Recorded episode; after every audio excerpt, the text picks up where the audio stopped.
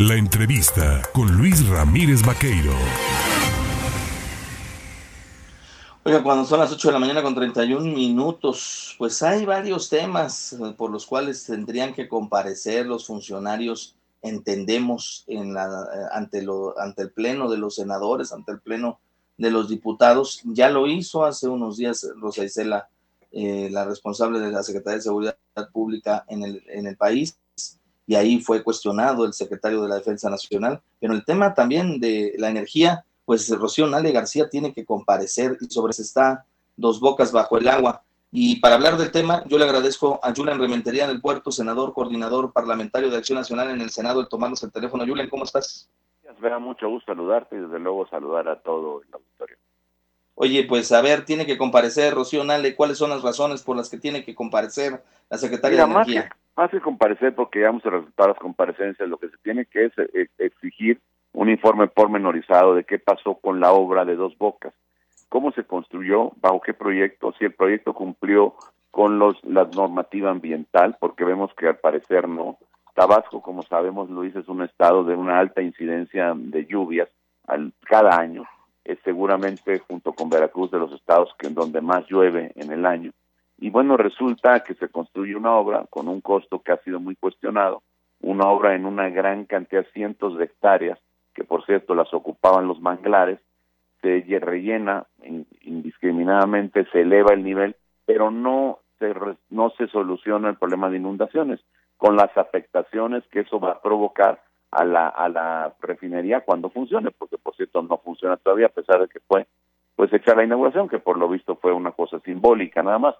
Entonces, ante lo que estamos es ante un caso de una obra construida con una gran deficiencia técnica, seguramente con mucha negligencia, se habla de mucha corrupción en ella y pues eso no puede quedar así. Y además, por supuesto, que estas afectaciones por lluvias van a reducir la posibilidad de eficiencia en la obra porque reducirá, desde luego, en los momentos en los que se inunda, pues la producción.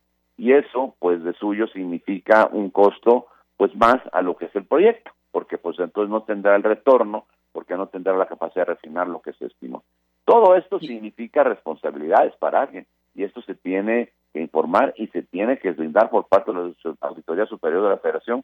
No esperamos menos, tiene que ser así y tiene que la Secretaría de Energía, su titular, que por cierto fue, pues digamos, lo, como la comandante en jefe de la obra, la vimos en cientos de visitas llevados a cabo ahí, pues hablándonos de los avances, pues vimos que de poco sirvió toda esa supervisión tan cercana porque vemos que ha sido afectada. Y no se puede negar lo evidente porque hay cientos de videos en las redes publicados de lo que sucedió en esta inundación última, pero de lo que ha sucedido en otras.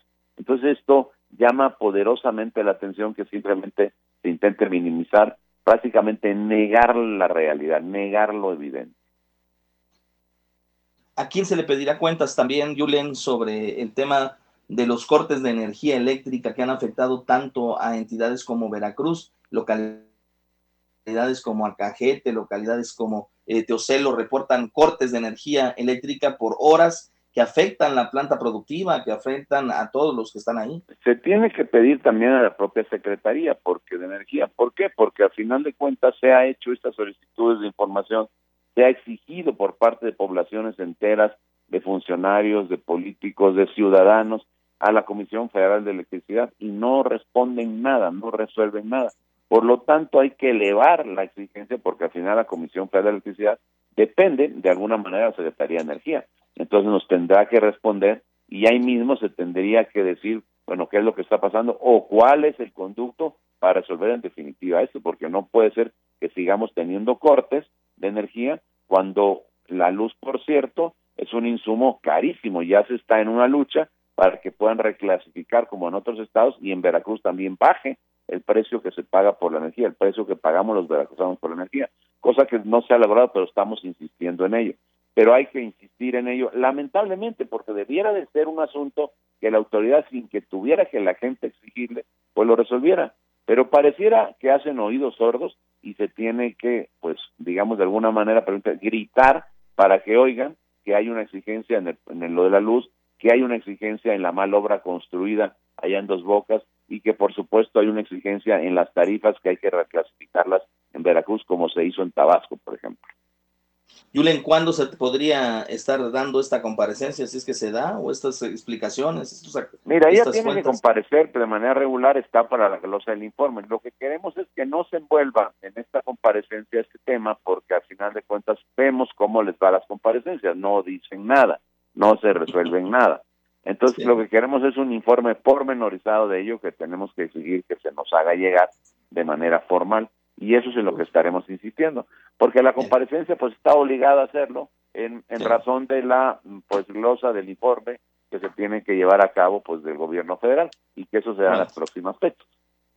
Pues retórica y más retórica la que nos habrán de dar si es que se presentan solamente a las comparecencias y te dicen, y ahí le mando en unas horas el informe y nunca les mandan nada. Como sucede siempre, como se siempre, siempre Luis, tú lo sabes, no es la excepción, ni siquiera es solamente en el, en el Senado, ocurre también en el Congreso local, lo, lo sabe, lo has reportado muchas veces, donde llegan los funcionarios y dicen sí, sí, y al final nunca entregan la información. Por eso queremos algo que vaya más allá que solo la presencia de ella, porque no se quiere el show mediático, lo que se quiere es soluciones, y en todo caso el deslinde de, de responsabilidades.